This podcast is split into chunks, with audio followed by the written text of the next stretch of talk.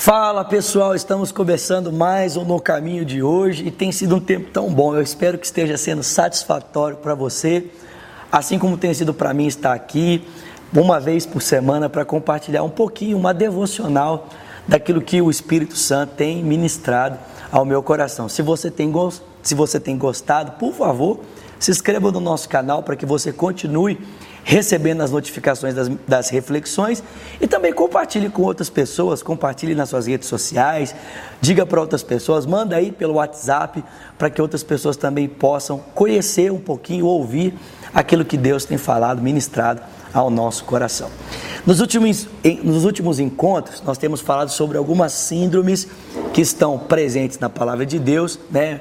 Presentes aqui alguns personagens bíblicos, algumas doenças, comportamentos nocivos que podem atrapalhar tanto a nossa comunhão com Deus quanto a nossa comunhão com o nosso próximo.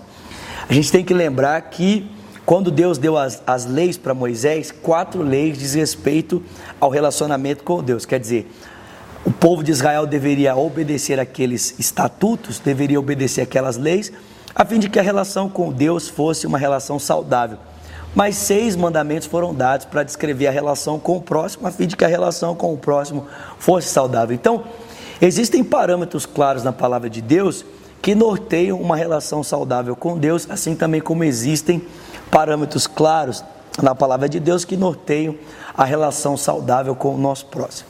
Mas a Bíblia também fala sobre comportamentos, sobre atitudes que prejudicam a relação com Deus e a relação com o próximo. Eu tenho chamado elas aqui de síndromes.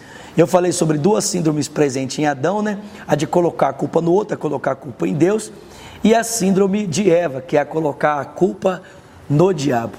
E eu queria hoje encerrar esse tema falando sobre uma outra síndrome, que é a síndrome de Caim, a síndrome de, de querer ser exclusivo, a síndrome de pensar que o mundo gira em função dele. Você deve se lembrar que Caim e Abel ambos ofereceram uma oferta para Deus.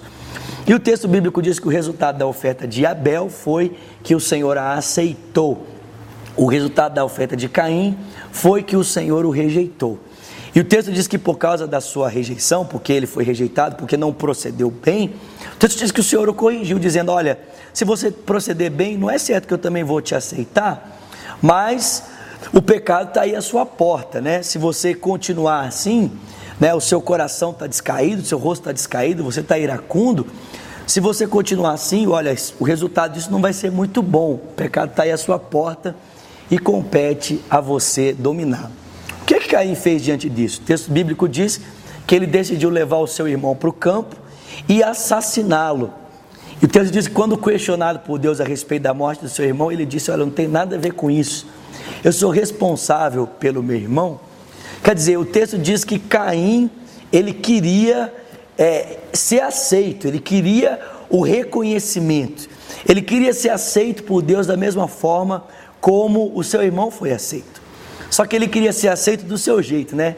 Ele não queria ser aceito obedecendo a Deus, não, ele queria ser aceito da sua forma, ele queria ser aceito do seu jeito. E é assim que muita gente está hoje. Não, eu quero ser assim.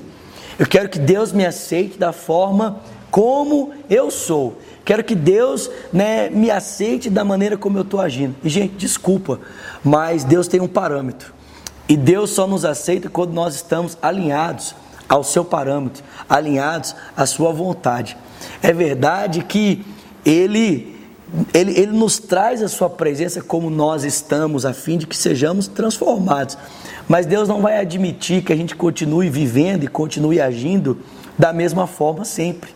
Né? Quando você olha para o Antigo Testamento, você percebe claramente que a oferta para ser aceita, ela precisava seguir uma recomendação, uma prescrição. E tem muito crente assim: ah, mas Deus não me aceita, eu tenho feito tantas coisas. Mas a pergunta é: você tem feito coisas conforme a vontade de Deus? Ou você tem feito coisas conforme a sua cabeça e quer que Deus simplesmente aceite as coisas? Então vamos parar de ser como Caim, gente. Vamos parar de ficar com beicinho, né? Vamos parar de ficar irritadinho, chateadinho, né? E, e, tentando colocar a culpa em Deus e dizer: Ah, Senhor, me aceita da forma como eu estou fazendo. E vamos buscar obedecer a Deus como Abel fez. A Bíblia diz que Abel foi aceito porque ele procedeu bem. E quando você olha para o livro de Hebreus, você descobre que pela fé ele ofereceu um sacrifício mais excelente. Quer dizer, ele confiava em alguma coisa que Caim não confiava, e isso fez com que ele fosse é, reconhecido, aceito, com que o seu sacrifício fosse aprazível a Deus. Ok? Na sua tela vão aparecer as nossas redes sociais, e eu deixo com você o nosso telefone para contato 31 99407 6034, o nosso e-mail contato arroba cristovivo.org, o nosso site cristovivo.org, vai aparecer aí na sua tela, como sempre. E também dizer para você que se você gostou, você pode se inscrever no nosso canal e compartilhar esse vídeo nas suas redes sociais. Por favor, nos ajude a divulgar um pouquinho daquilo que Deus tem falado ao nosso coração, ok? Que Deus te abençoe ricamente, se Deus permitir. Até a próxima semana em mais um No Caminho. Até lá, tchau, gente.